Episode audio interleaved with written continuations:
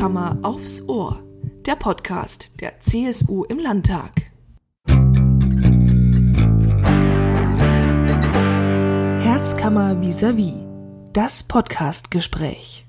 Vor mir sitzt der junge Mann in Bayern mit dem coolsten Titel. Er ist nämlich Koordinator des Landesschülerrats.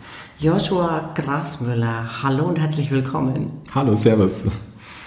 Zu Beginn, bevor wir über alles andere reden, über Schule, über Digitalisierung, über Corona, über Ihre Pläne, Ja. paar kurze Fragen. Spezi oder Apfelschorle? Oh, Apfelschorle. Kaffee oder Tee? Kaffee. Online-Unterricht oder Klassenzimmer?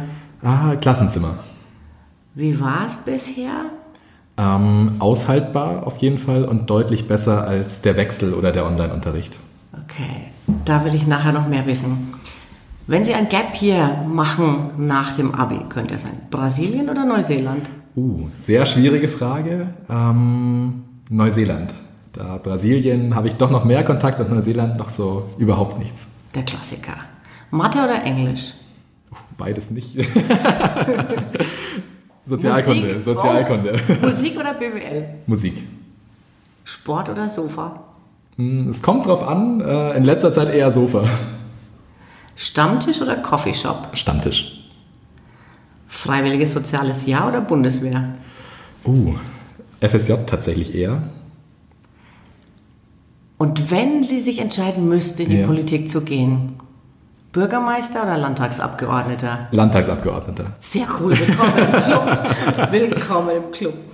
Ähm, genau, also das mit, mit äh, dem Gap hier haben wir schon beantwortet, also eher Neuseeland. Ja. Äh, das heißt, ich kann mir die nächste Frage sparen. Aber neugierig bin ich doch, hätten Sie sowas geplant gehabt jetzt im Sommer? Ähm, in abgewandelter Form. Also ich hatte ursprünglich geplant, eine Interrail-Reise zu machen durch Europa. Ähm, mein Plan war von München über Österreich, ähm, über die Balkanstaaten bis runter nach Griechenland und da dann meinen Sommer zu verbringen. Aber leider ging es ja dann doch nicht durch Corona und so wurde es dann eine kleinere Reise in abgewandelter Form. Ja, wie cool. Ich muss was gestehen, ich war auch mal, also vor unendlich vielen Jahren, ich war mal Schülersprecherin meiner Schule und ich habe nach äh, dem Abitur tatsächlich eine Interrail-Reise gemacht, aber damals konnte man noch gar nicht so in die Balkanstaaten. Also das heißt, ich war dann eher Richtung äh, Österreich, Frankreich, Spanien, Portugal unterwegs. Echt zu empfehlen. Auf jeden Fall. Was war Ihre erste Reaktion, als der Shutdown kam? Plötzlich heißt, lieber Herr Koordinator des Landesschülerrats, die Schulen sind zu. Ähm, tatsächlich, meine erste äh, Reaktion war doch überraschend, ähm, da ich, ähm, glaube ich, wie viele im Vorfeld nicht gedacht hätten, dass es dann doch so plötzlich kommt, beziehungsweise irgendwann diesem, dieser harte Cut kommt und ähm, gesagt wird, okay, wir schließen jetzt alle Schulen. Ähm, ich habe tatsächlich auch am Anfang eher, war ich immer noch so der beruhigende Part äh, und habe gesagt, so ja, wir warten jetzt erstmal ab, was passiert, weil ja doch irgendwie ein, zwei Gerüchte vorher schon durchkamen. Aber ähm, letztlich dann an diesem Freitag, ähm, als ich in der Früh aufgestanden bin, war es erstmal ein großes Fragezeichen, wie es denn jetzt weitergeht, beziehungsweise was insbesondere mit dem Abschluss oder mit unserem Abitur dann passiert. Weil sie hatten gedacht, das trauen die sich nie. Ja, was heißt trauen? Also ich habe eher gedacht, ähm, dass man es ähm, wahrscheinlich irgendwie so ähm, hinbekommen wird äh, und halt diesen großen Part der flächendeckenden Schulschließungen bis aufs letzte versucht zu verhindern. Und wie war jetzt für Sie dieses Jahr? Für Sie war es bestimmt anders als für die restlichen Schülerinnen und Schüler. Aber haben Sie so einen Einblick? Also einmal, wie war es für Sie? Und dann, wie war es jetzt für ganz normale Schülerinnen und Schüler in Bayern? Ähm, also ich denke, für den Großteil der Schülerinnen und Schüler in Bayern, also alle die, die jetzt keinen Abschluss gemacht haben oder äh, nicht gewechselt sind auf eine andere Schulform, war es, glaube ich, ähm, noch eher handelbar als äh, für die Schülerinnen und Schüler, die jetzt in diesem Jahr ihren Abschluss schon gemacht haben oder eben auch im nächsten Jahr machen. Da da bei denen natürlich ein viel größerer Druck da ist, ähm, da da natürlich gewisse Stoffinhalte abgefragt werden und die selbstverständlich auch im Vorfeld behandelt werden müssen. Und deshalb ähm, glaube ich, dass es wirklich bei den Abschlussschülerinnen und Schülern, zu dem ich ja auch gehört habe, ähm, ja doch ein höherer Druck da war, beziehungsweise auch oftmals äh, eine größere Angst oder in gewisser Weise auch Verzweiflung, wie es weitergeht und vor allem, wie man dann den Abschluss auch ähm, gleichwertig hinbekommt. Das hört sich jetzt schon sehr staatstragend an. Also ich hätte jetzt eher gedacht, da kommt sowas wie, ne, dieses halbe Jahr wird eingehen in die Geschichte als das Jahr, in dem wir uns nicht verliebt haben, weil wir haben keine Leute getroffen und wir hatten keinen Hangover, weil keine Partys waren. War sowas auch mit dabei? Ähm, selbstverständlich war sowas auch mit dabei. Also ähm, gerade wir als Jugendliche ähm, sind ja dann doch eher dafür bekannt, ähm, auch mal unter der Woche oder an einem Freitagnachmittag äh, uns mit Freunden zu treffen. Einfach ähm, ja, unser soziales Leben auszukosten, wie es eben nur möglich ist. Ähm, und da äh, war natürlich auch sehr lange einfach nichts. Also es war nichts los. Ähm, ich erinnere mich selber, ähm, wir hatten ursprünglich geplant, am 1. Mai unseren Maibaum aufzustellen mit der Burschenschaft. Hat dann natürlich ähm, auch im Vorfeld äh, nicht so geklappt, wie man sich erhofft hat. Ähm, und deshalb war auch alles, was irgendwie das soziale Leben angehen, für uns Jugendliche bis jetzt ja immer noch sehr stark heruntergefahren. Maibaum Burschenschaft heißt Landkind? Landkind, auf jeden Fall. Sehr cool. Willkommen im Club. Was bitte macht der Landesschülerrat? Also ist es so ein bisschen äh, so Pseudodemokratie oder haben Sie wirklich Einfluss? Ähm, also Einfluss ist immer ja ein weit gefasstes Wort. Das ist, äh, glaube ich, ein großer Unterschied, äh, ob Sie da mich jetzt fragen oder ob Sie ähm, im Kultusministerium sich rumfragen bzw. sich durchfragen. Denn wir als Landesschülerrat sind prinzipiell, ähm, also offiziell heißt es, die gesetzlich legitimierte Vertretung ähm, aller Schülerinnen und Schüler. Bedeutet, dass wir uns zusammensetzen aus äh, zwölf Landesschülersprechern, die eben eine direkte Legitimation über die Bezirke und über die einzelnen Schulen haben und damit ähm, gesetzlich festgeschrieben für alle Schülerinnen und Schüler in Bayern sprechen können. Also das heißt, Sie haben auch einen Regionalproport. Das ist ja dann so ein bisschen wie CSU.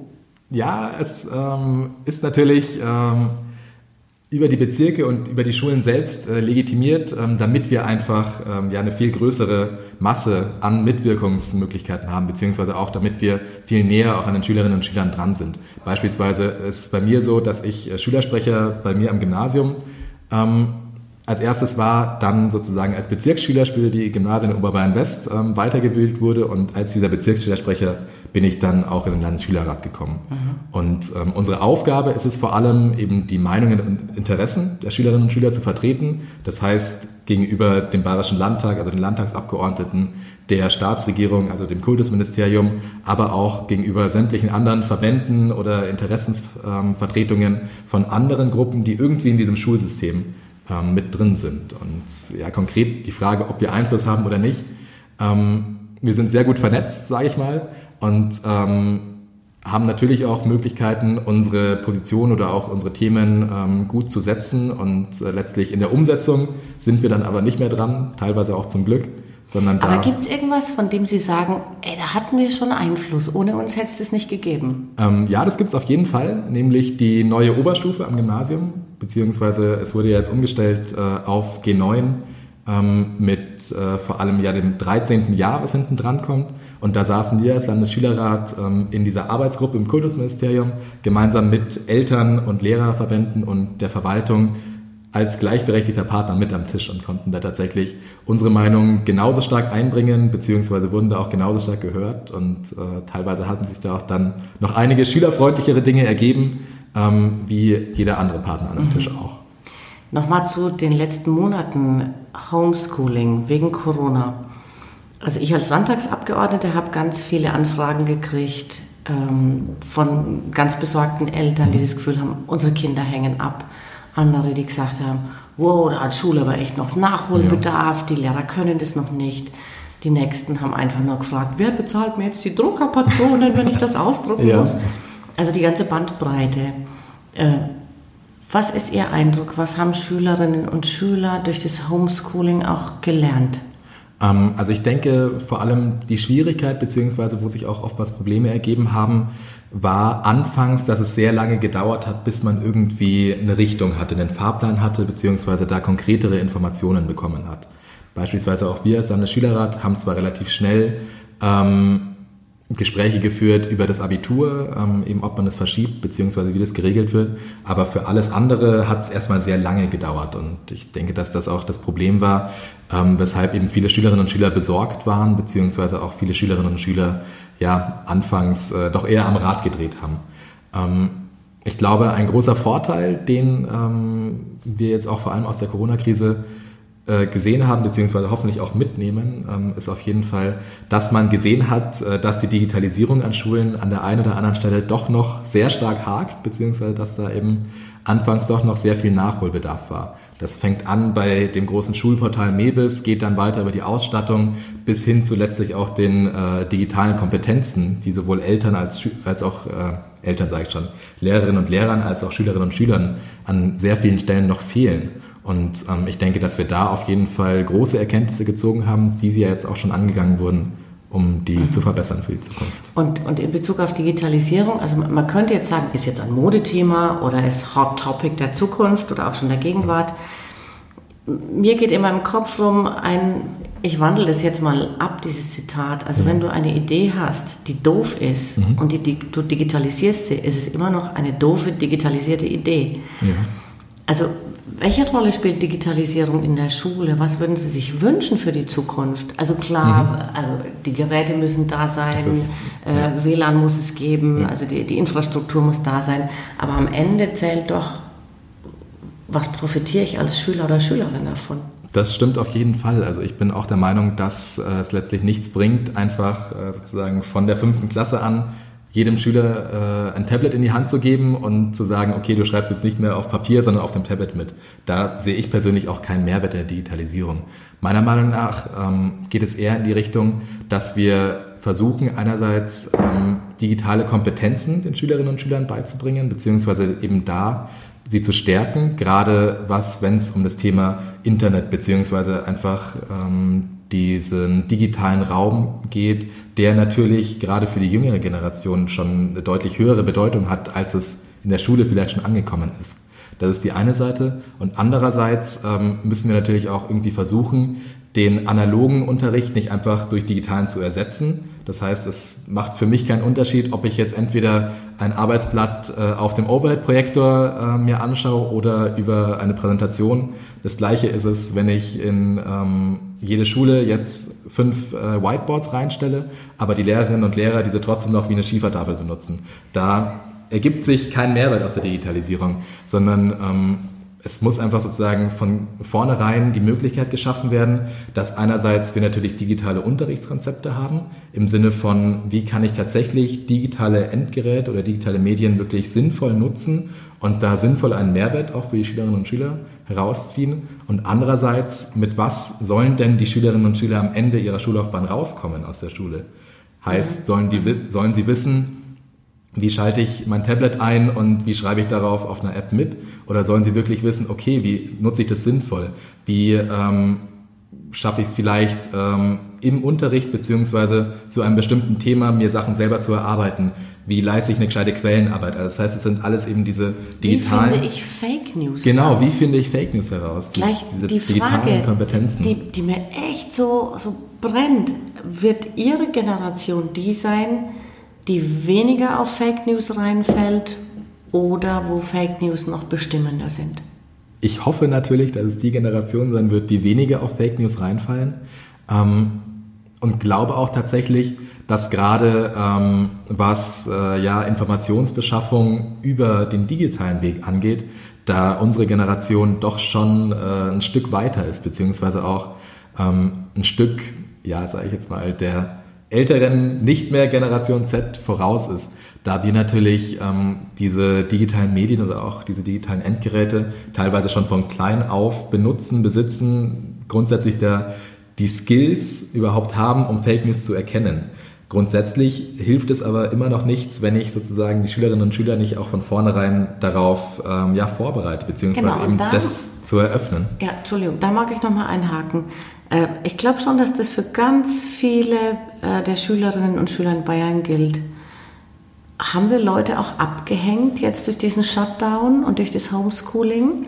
Ich sage ein Beispiel. Mhm. Als unsere Kinder klein waren, ähm, da hat die Grundschullehrerin gesagt, ja, und als Hausaufgabe, da schaut ihr mal in einem Pilzebuch zu Hause nach, dieses und jenes.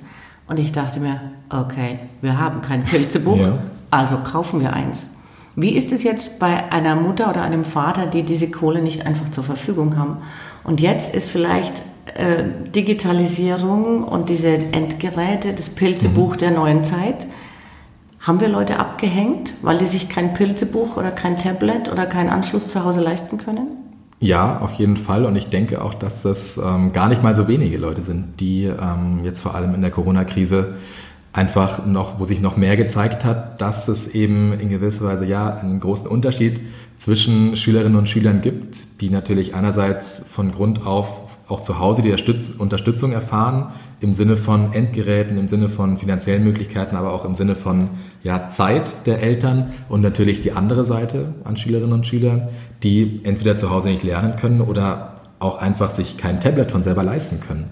Also ich denke, dass eben auch da vor allem der Staat beziehungsweise ja das System Schule ähm, jetzt am Drücker ist, um genau eben diesem Phänomen, was wir jetzt erlebt haben, entgegenzuwirken und diese Schülerinnen und Schüler sehr stark zu unterstützen. Und da hatten Sie ja neulich einen Termin in der Staatskanzlei. Mhm. In der Staatskanzlei war ich, glaube ich, erst einmal. Ähm, also ja. Ist schon was, ist schon was ja. Beeindruckendes und da waren War's so Vertreter, Vertreterinnen mhm. der ganzen Schulfamilie und äh, der Kultusminister war da. Genau. Mhm. Wie war das? Ähm, es war, ähm, ja, ich sag mal, grundsätzlich ähm, eine super Geste, beziehungsweise ähm, es war auch für uns sehr, ähm, ja, wohlwollend, beziehungsweise es war auch für uns äh, sehr schön, dass wir angehört wurden, beziehungsweise dass wir auch unsere Meinung zu dem Thema sagen wurden, ähm, sagen konnten. Grundsätzlich ähm, hatte ich tatsächlich beim äh, ersten Termin, wo es eben vor allem um die Digitalisierung ging, ähm, eher das Gefühl, dass das sozusagen schon vor allem die Abmachungen zwischen Staatsregierung und den Sachaufwandsträgern waren, die selbstverständlich in die richtige Richtung gehen, ähm, teilweise aber da ähm, meiner Meinung nach die Verbände im Vorhinein zu wenig mit einbezogen wurden, sondern eben erst an diesem großen Schuldigitalisierungsgipfel. Ähm, andererseits bin ich natürlich froh, dass sich endlich was tut. Also vor allem, dass ähm, sich ja, die Sachaufwandsträger auch mal aufgerafft haben, ähm, eben da andere Lösungen beziehungsweise auch andere Möglichkeiten gemeinsam mit der Staatsregierung zu eröffnen, die vielleicht jetzt nicht ganz ähm, auch der gängigen Praxis entsprechen, sondern wirklich auch dann in der Praxis erprobt sind. Also das heißt, dass man abweicht vom sturen Protokoll und von den ja doch ja einigen ähm, nicht so ganz zielführenden Gesprächen, die da im Vorfeld geführt wurden und wirklich dahin geht und in die Schulen schaut, okay, was brauchen wir und wie können wir das auch so schnell umsetzen, dass es nicht erst in drei Jahren, wie es vielleicht beim äh, ja, insgesamt großen Digitalpakt der Fall ist, sondern wirklich jetzt ankommt und wie können wir auch da wirklich so rangehen, dass wir die Schülerinnen und Schüler erreichen, die es auch erreichen soll. Mhm. Mhm. Ja, und wahrscheinlich ist das Kultusministerium und dieses Schulsystem auch eines der komplexesten, ja. ja, man so viele Dinge berücksichtigen muss. Jetzt waren Sie eben Koordinator und sind Sie ja noch des Landesschülerrats. Mhm. 40 Fehltage, habe ich gelesen. Nicht ganz. Nicht ganz, ja, aber also es, äh, man zahlt seinen Preis. Ja. Äh, jetzt haben Sie so viel gelernt, jetzt haben Sie so tolle Netzwerke geknüpft, jetzt kennen Sie so viele Leute, jetzt haben Sie moderieren, Entscheidungen beeinflussen und mhm. sowas gelernt. Und jetzt, was machen Sie jetzt daraus? Ähm, ich bin tatsächlich, äh, ja, rein von meinem Bildungsweg äh, seit 1. September ähm, bei der Berufsfeuerwehr in München, also das heißt bei der Landeshauptstadt und mache da eine Ausbildung zum Notfallsanitäter.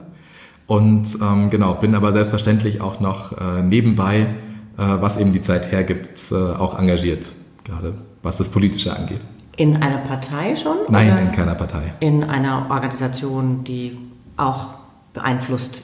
Also grundsätzlich ähm, ist es für mich auch die letzten Jahre immer sehr wichtig gewesen, dass ähm, ich sozusagen dieses ja, überparteiliche Amt als Landesschülersprecher beziehungsweise auch als Koordinator grundsätzlich von meinen persönlichen Ansichten beziehungsweise auch von meiner persönlichen politischen Ausrichtung trenne. Also ich könnte es für mich beispielsweise nicht vereinbaren, wenn ich einerseits Landesschülersprecher und andererseits Mitglied in irgendeiner Partei wäre. Deshalb habe ich mich da jetzt äh, auch eben bis heute äh, keiner Partei angeschlossen. Ähm, und genau, mal schauen, wo es jetzt hingeht. Ich hätte eine Empfehlung, aber dazu können wir ein andermal kommen. Ja. Äh, lieber Joshua Grasmüller, ganz herzlichen Dank. Sehr gerne. Danke für Ihre Zeit und für die schönen Ideen. Vielen Dank.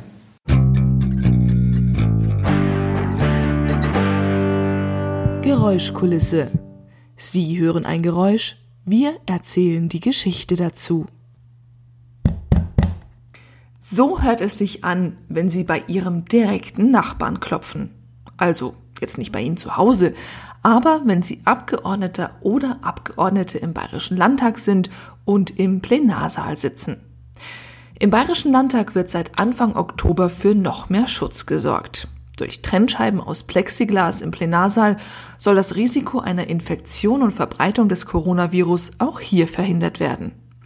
Zusätzlich gilt weiterhin eine Maskenpflicht im Haus, es wird Corona-Schnelltests geben und alle Abgeordneten und Mitarbeiter werden dazu aufgefordert, sich weiterhin an die Hygienemaßnahmen zu halten.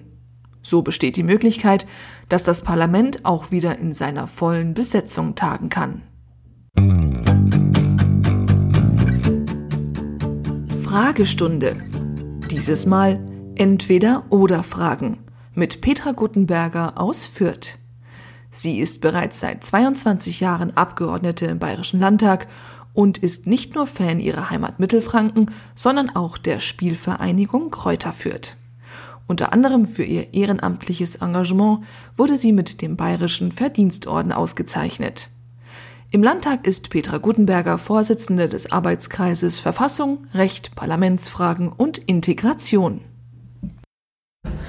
Frau Gutenberger, schön, dass Sie da sind. Es geht querbeet durchs Leben. Langschläferin oder Frühaufsteherin? Langschläferin. Bier oder Wein? Wein? Sushi oder Schweinebraten? Beides. Franken oder Oberbayern? Als Fränkin natürlich Fränkisch und Franken. Hund oder Katz? Beides. Heimat oder Ferne? Beides. Stadt oder Land? Ich bin ein geborener Städter, aber auch Land ist sehr schön. Laub oder Laubbläser? Laub gehört zum Leben. WhatsApp oder Briefe? WhatsApp. Oder beides. An Bürger Briefe, privat eher WhatsApp. Actionfilm oder Liebeskomödie? Actionfilm. Ein Lieblingsactionfilm? Gibt so viele tolle. High Heels oder Sneakers? High Heels. Kochen oder Backen? Kochen. Stadion oder Museum? Beides. Beides. Alles zu seiner Zeit. Und dann hätten wir noch äh, Schoko oder Vanillepudding? Schoko. Schafkopf oder Kniffel? Beides nicht. Einen Monat in einem U-Boot oder in einer Raumstation verbringen? Na dann schon lieber in der Raumstation. Und dann noch Träumer oder Realist? Absoluter Realist. Dankeschön.